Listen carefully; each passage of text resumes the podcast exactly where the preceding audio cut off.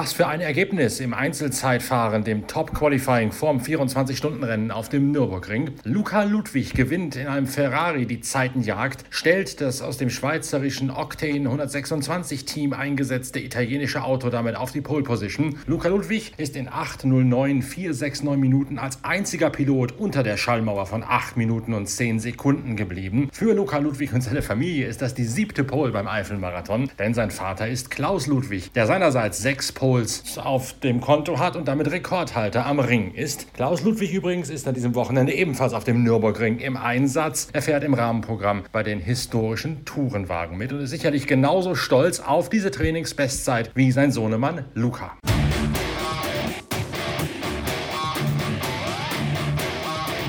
Werden sich einige verwundert die Augen reiben. War euch das klar, dass es so gehen würde? Äh, ich habe es irgendwo gehofft, weil irgendwo die, von den Temperaturen passt und äh, Wetter passt heute und ich bin sehr, sehr gut drauf seit langer Zeit.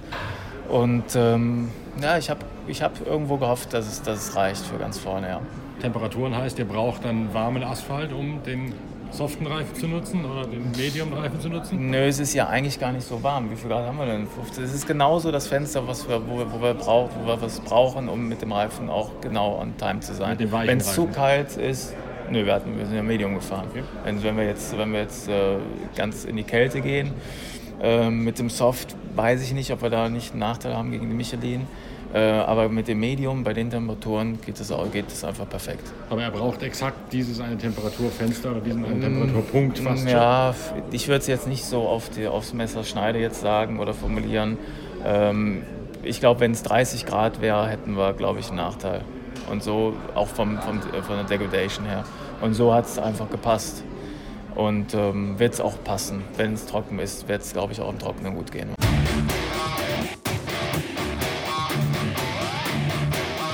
Der Ferrari ist Goodyear bereift, im Gegensatz zu den großen Favoriten von den werksunterstützten Teams, sei es Mantai Porsche, sei es Phoenix oder Car Collection Audi und seien es die ganzen AMG-Teams, die allesamt auf Michelin-Reifen unterwegs sind. Die Goodyear-Bereifung sicherlich eines der Fragezeichen. Das zweite ist die Erfahrung des Teams Octane 126, die bis jetzt gerade mal zwei 24-Stunden-Rennen mitgefahren haben und jedes Mal in Schwierigkeiten geraten sind, sei es wegen der Wetterkapriolen oder sei es wegen technischer Probleme beim ersten Einsatz wonach das Rennen eine ausgedehnte Testfahrt geworden ist. Die Erfahrung, die Luca Ludwig bei der Reifenentwicklung von Goodyear hat einfließen lassen, sorgt nun dafür, dass der Reifen zumindest, wie Luca es gerade gesagt hat, in dem Temperaturbereich vom heutigen Freitag optimal funktioniert hat und diese Trainingsbestzeit für Luca Ludwig ermöglicht hat. Die Fahrerbesetzung allerdings ist längst nicht so homogen wie bei den bestens besetzten werksunterstützten Autos, sodass wohl kaum damit zu rechnen sein dürfte, dass das Feuerwerk, das Luca Ludwig abgebrannt hat, im Rennen reproduziert reduziert werden kann. Trotzdem hat Ludwig mit dieser Pole Position eindeutig bewiesen, dass er nicht nur zu den besten, sondern vor allen Dingen zu den am meisten unterschätzten deutschen Rennfahrern gehört.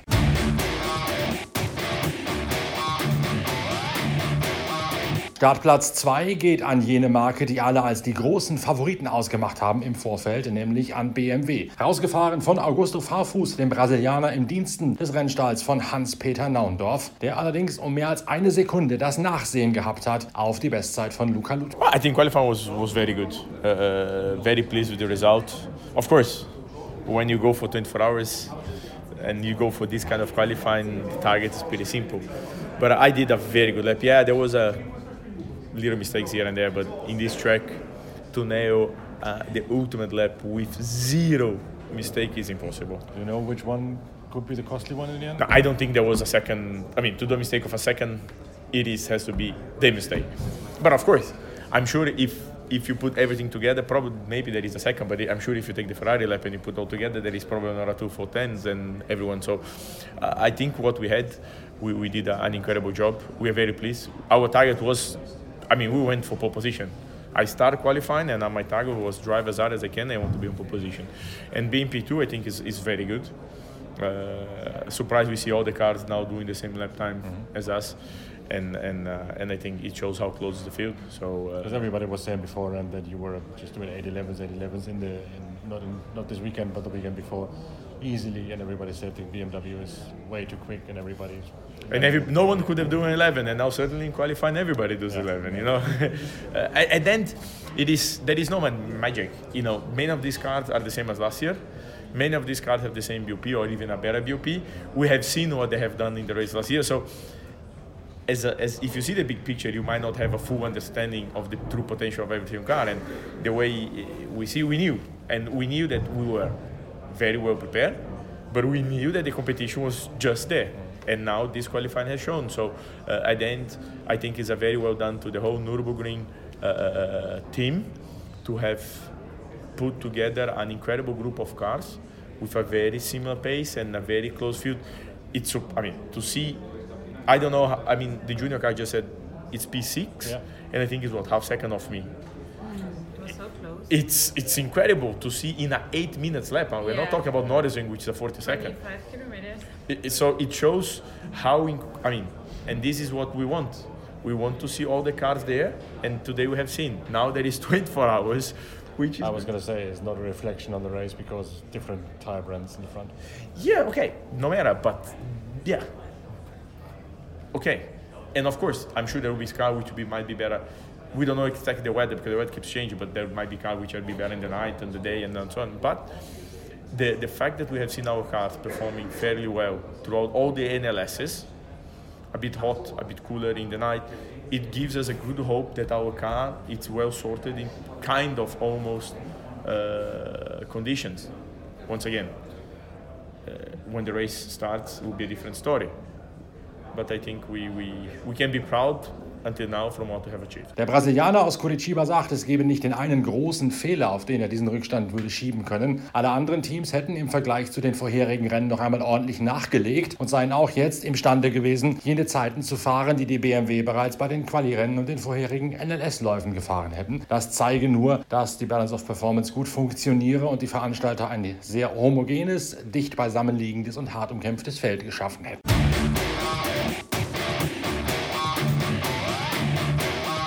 Auf Startplatz 3 gleich die nächste Überraschung nach Luca Ludwigs Ferrari Pol, nämlich Jordan Pepper, ein Südafrikaner im Lamborghini Huracan, eingesetzt vom Kultteam von Franz Konrad, einem aus Graz stammenden, aber in der Nähe von Gütersloh beheimateten langjährigen Teamchef und Rennfahrer. Jordan Pepper sagt, er hätte ein bisschen Trümmerteile auf seiner schnellsten Runde ausgespäht am Streckenbereich Schwedenkreuz und sei deswegen etwas vom Gas gegangen. Das hätte womöglich etwas Zeit gekostet, aber nicht den immensen Rückstand, den ganzen Rückstand erklären können. Yeah, I think qualifying firstly, the overall result is incredible. Um, front two rows, you know, we were so close to the front row, which is on one hand a little bit upsetting because if you look back at such a long track, there's always a moment where I could have had a tenth or something more. You know, you. Is there one such moment which you remember on top of your head? Wow.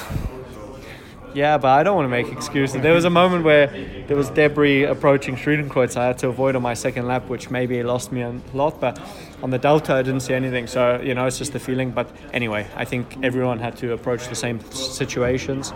We all had the same clean track, which which makes it so pure, you know. Um, obviously, it was always a battle between overdriving or or managing the tires. You know, it's such a long lap that you can quite destroy the tire quite early on and struggle for the, sec- the second lap. And I think we did a great job. I think the, the team gave us an incredible car, and I can only thank them. Uh, also, my teammates for working hard as well during the qualifyings. We, we made a lot of progress throughout the weekend. So, yeah, really happy to start in front two rows. Yeah, I think super important to go with the field. I think it makes the job of the first few hours of the race a lot easier. You don't have to take as much risk because obviously the constant battle is staying up front. You know, with the code 60s and stuff, it's quite easy to lose touch. So it's going to be particularly risky, I understand, because the race is going to be very quick apparently. yeah, it's very hardly contested, very hard contested rather. Exactly. So it doesn't mean we can ease off, but it just makes our risk factor instead of 110% for 24 hours, maybe 105. So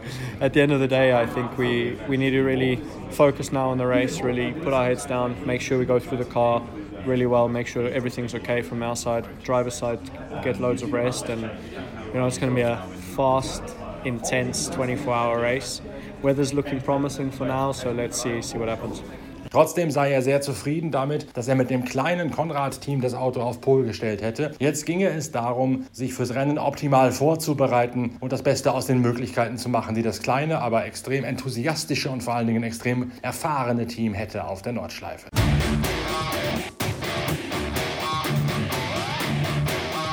Pepper rechnet auch damit, dass es ein extrem schnelles Rennen geben wird. Das sagen alle Auguren voraus. Wir haben das hier in einem Blog auf der Internetseite pitwalk.de bereits thematisiert heute Morgen. Das, weil nur knapp 140 Fahrzeuge am Start sind und das Wetter gut sein soll, womöglich der Distanzrekord fallen wird, dass man also über die 24 Stunden mehr Kilometer runterschrubben kann als jemals zuvor. Und das bedingt natürlich auch, dass die reine Rennpace, das Tempo, unheimlich viel höher sein wird als bei den vorherigen Auflagen. Nicht nur bei denen, die wegen Nebels und Regen Nacht unterbrochen werden mussten, sondern generell. Viele erwarten auch vom Fleck weg ein ziemliches Gemetzel in der Anfangsphase, weil keiner den Anschluss an den Spitzenreiter verlieren möchte und alle auf Gedeih und Verderb mit dem Messer zwischen den Zähnen fahren werden, um zu gucken, dass sie eben nicht ins Peloton zurückfallen. Auch das ist im Blog auf der Internetseite pitwalk.de ein bisschen erörtert. Jordan Pepper ging in seiner Analyse auch darauf ein und hat gesagt, klar sei es auch im Hinblick dieser Dramaturgie des Rennens schon wichtig, aus der zweiten Reihe losfahren zu können. Das fahre das Risiko zwar nicht auf Null zurück, aber minimiere doch das Risiko, dass man gehen müsse, erheblich im Vergleich zu denen, die von weiter hinten starten.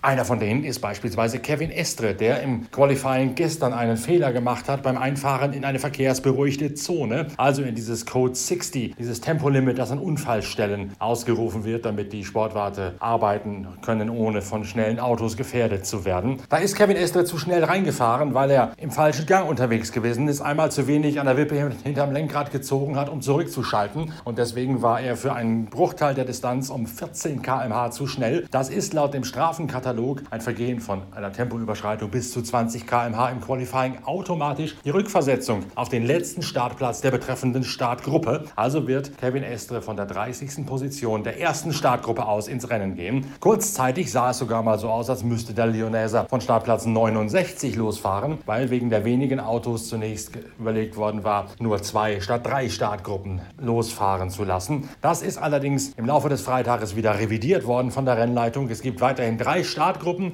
und Kevin Estre, der Gelbsünder vom Vorjahressiegerteam Mantai Racing im werksunterstützten Porsche 911, muss als letzter aus der ersten Gruppe nachstarten.